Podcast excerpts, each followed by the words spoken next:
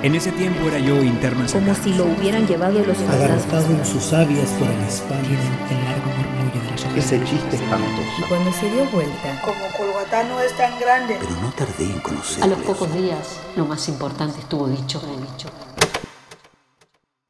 Cuentos en red.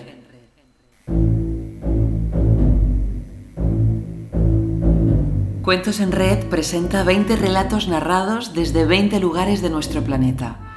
Textos de diversos autores y autoras con vínculos en distintos puntos de América, Europa y África, narrados en la voz de comunicadores, actores, actrices y escritoras locales. Es una iniciativa de la Red de Centros Culturales de España, perteneciente a la Agencia Española de Cooperación Internacional, enviados desde las 20 ciudades donde se encuentran los centros culturales, los centros asociados, la Academia de Roma y la Biblioteca de la ECID. Desde el Centro Cultural de España en Bata hemos elegido a uno de los autores de referencia de la literatura guineoecuatoriana. Juan Tomás Ávila Laurel es un reconocido novelista y ensayista de Guinea Ecuatorial y una de las voces que mejor saben retratar la situación del país. Además, es conferenciante y congresista asiduo en varias universidades norteamericanas y europeas.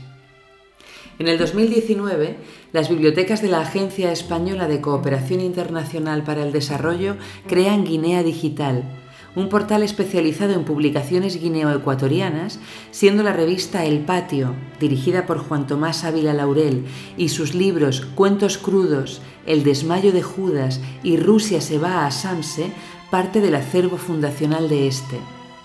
Ese mismo año, el escritor participó en el documental El escritor de un país sin librerías, que fue seleccionado para el Festival de Cine de Valladolid.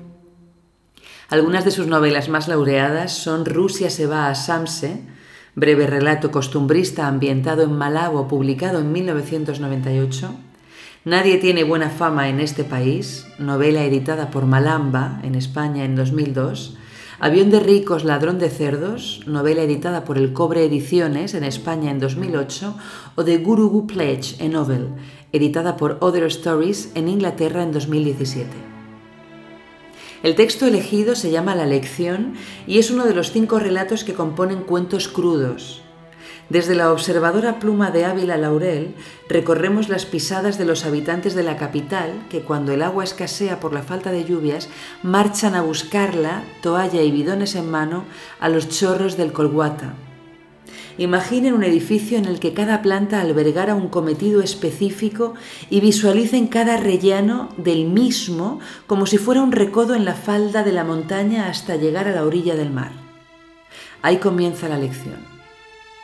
La narración es de Exuperancia Bindán en Mangue, animadora y gestora cultural del Centro Cultural de España en Bata, así como una consolidada actriz conocida en Guinea Ecuatorial por haber formado parte de la prestigiosa compañía teatral Bocamanja. La lección de Juan Tomás Ávila Laurel. La lección. Como los guineanos han renunciado a saber nada de las funciones de los que mandan, ocurre lo que ocurre. Como esto que ya se empieza a contar en la plaza de Languema.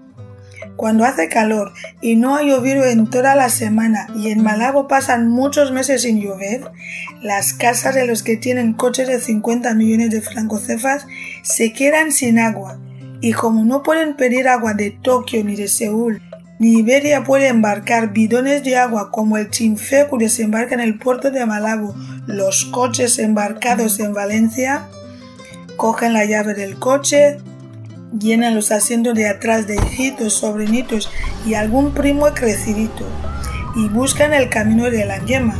Es como decir que un coche que hubiera sido montado en Yokohama pasara por Valencia, luego por Malabo y terminara en Colguatá para que la parentela joven llene los bidones mientras el dueño de la llave baje del volante con la toalla al cuello, descienda hasta el borde mismo de la mar océano. Allí empieza el cuento. Dejan el teléfono sobre la toalla, se desnudan como Adán o como Caín que trabajaba la agricultura y se meten debajo del gran chorro frío. Pero allí ya estaban ante los niñitos de la yema, mirando la mar y esperando un hueco para que les toque el chorro. Como los mayores de pelo en pecho son muchos, al final los niños acaban esperando mucho tiempo y tienen tiempo para pensar y desear. Como siempre, chicos y mayores se quedan sin sus trapos y todos los presentes pueden darse cuenta del tamaño que gastan del pipí. Los mayores, gran tamaño, mediano, grandísimo tamaño, tamaño normal. Pocas veces se comenta lo que se ve, pero mientras los mayores se hacen su hueco, los niños consiguen ser salpicados de algún choro fugitivo y se apartan para enjabonarse. Mientras lo hacen, con el rabillo del ojo recuerdan el consejo de sus padres. Baja allí, mira los tamaños que puedes alcanzar cuando tengas mi estatura. Y miran con disimulo, mientras con el jabón ponen abundante espuma sobre el pubis sin velo que aguarda el paso del tiempo. Grandes, pequeños, medianos, grandes, grandes, pequeños y algunos se bañan en calzoncillo. No se fían de la bondad innata de los infantes, ni les gusta el festival de desnudos que se organizan los habitantes de Malabo cada vez que no hay agua en sus casas. Siempre desde que Guinea es independiente de las críticas de los enemigos de la patria. Pero debajo de los chorros de Colguatá, los bañistas viven otra cosa que no es carne, o que lo hubo sido algo feo, y como no hay agua, no hay tubos que conduzcan las heces hacia los conductos subterráneos. Y chicos y grandes se encaraman sobre las piedras, dan la espalda a los del monte Camerún, que por aquellas tierras nos llega el haricó y más comestibles. Se agachan y aflojan los intestinos.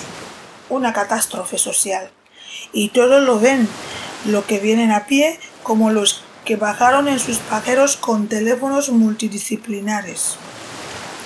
Vete en la costa, en Colguatá, báñate y haz tus necesidades, lleva las botellas. Lo que añaden a su vivencia es una circunstancia que el padre no ha sabido prever. El padre o la madre lleva las botellas y llénalas. A pocos metros del lugar de los chorros hay un lavadero entrado en años donde lavan más mujeres que hombres jóvenes y donde a veces se lavan aquellas. Lavan, lavan, lavan, aclaran, meten todo en una palangana y luego se desnudan y se lavan como manda Dios. Como entre ellos suele haber niños que aprenden a lavar o decididamente ya lo hacen sin sus madres.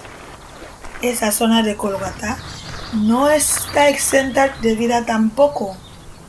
Si algún hombre de los que deciden las cosas tuviera la idea de hacer un escenario en la costa misma de la mar océana, chicos, chicas, lavanderas y señores con pajeros y pelo donde hay que tener, podrían subir al mismo y desfilar para mostrar cada uno sus tamaños. ¿Por qué no? Grandes, pequeñitos, pequeños tubos que solo sirven para hacer pipí, grandes masas carnosas al final de la espalda, grandes, grandes masas carnosas normales, de esas que se tapan hoy en día con una cuerdecita y también una zona tapada con pelo debajo del ombligo hundido. Esto sí, hay ombligos prominentes en cuerpos que llevan nombres de mujer. Todo eso se puede ver en el escenario, lo que nadie querrá ver, y será una catástrofe social el que alguien se agachara. Vete, Pablito, en Colguatá, llena las botellas y fíjate en el número que gastarás cuando seas como yo, pero que ya no vivas conmigo.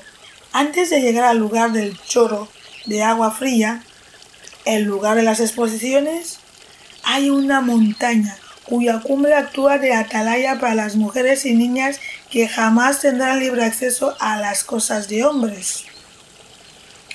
ocurre que en otras zonas de Kolguatá hay sitios para acopiar agua y ahí se reúne la chiquillería para llenar botellas, galones, cántaros e incluso bombonas.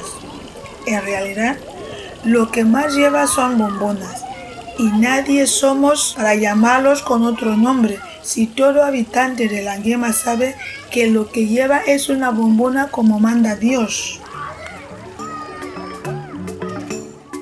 Decíamos que en la cumbre de esa montaña se podía olear el horizonte nuestro y el de las tierras de Camerún. Cuando el sol arrecia y el depósito que abastece la ciudad de Malabo se queda corto, todos los que tienen coches caros y baratos piensan en las aguas de Colhuatá y se dirigen allá, sin pedir ninguna aclaración al excelente alcalde o a cualquier otra autoridad responsable. Pero como Colhuatá no es tan grande ni los choros son tantos, el exceso de niños y mayores con llaves en los bolsillos invade el conocido lugar de las exposiciones nudistas y entonces los enjabonados tienen que esperar el llenado de cubos, garrafas, botellitas, galones y también bombonas. ¡Qué lío montan con tanto vasijerío! Pero a esta fiesta sí que no se suman las mujeres, ni las niñas, ni las bebitas. Entonces se quedan en la cumbre de la montaña aquella esos 30 segundos que hay que salvar para entrar al nivel del mar Atlántico y desde allí, sin disimular su interés por lo que se cuece abajo y si no se cociera nada, no pesaría sobre ellas ninguna prohibición. Dejan el recado al hijo del tamaño pequeñito. Vete con el cubo, llénalo y tráigalo acá. Ya bajarás a bañarte. Te espero aquí y miro al interior del barrio para que nadie crea que tengo interés en su desnudez. Las niñas tampoco pueden bajar y esperan la acción del hermanito. Vete, Pablito, a coger agua en Colguatá, báñate desnudo y fíjate en los tamaños que tendrás cuando seas grande. Lleva a tu hermana y llena su cubo. Y te pido, Pablito, que no vengas otra vez a hacer tus necesidades en casa, pues ya sabes que no hay agua. Y las niñas en la cubre sin poder bajar para llenar sus cubos. Pues si lo hicieran, no dejaríamos de escribir lo que pensarían viendo todos los tamaños. Ya sabemos que una niña tiene presente, pasado y futuro. Su hermanito también. ¿Qué pasaría si...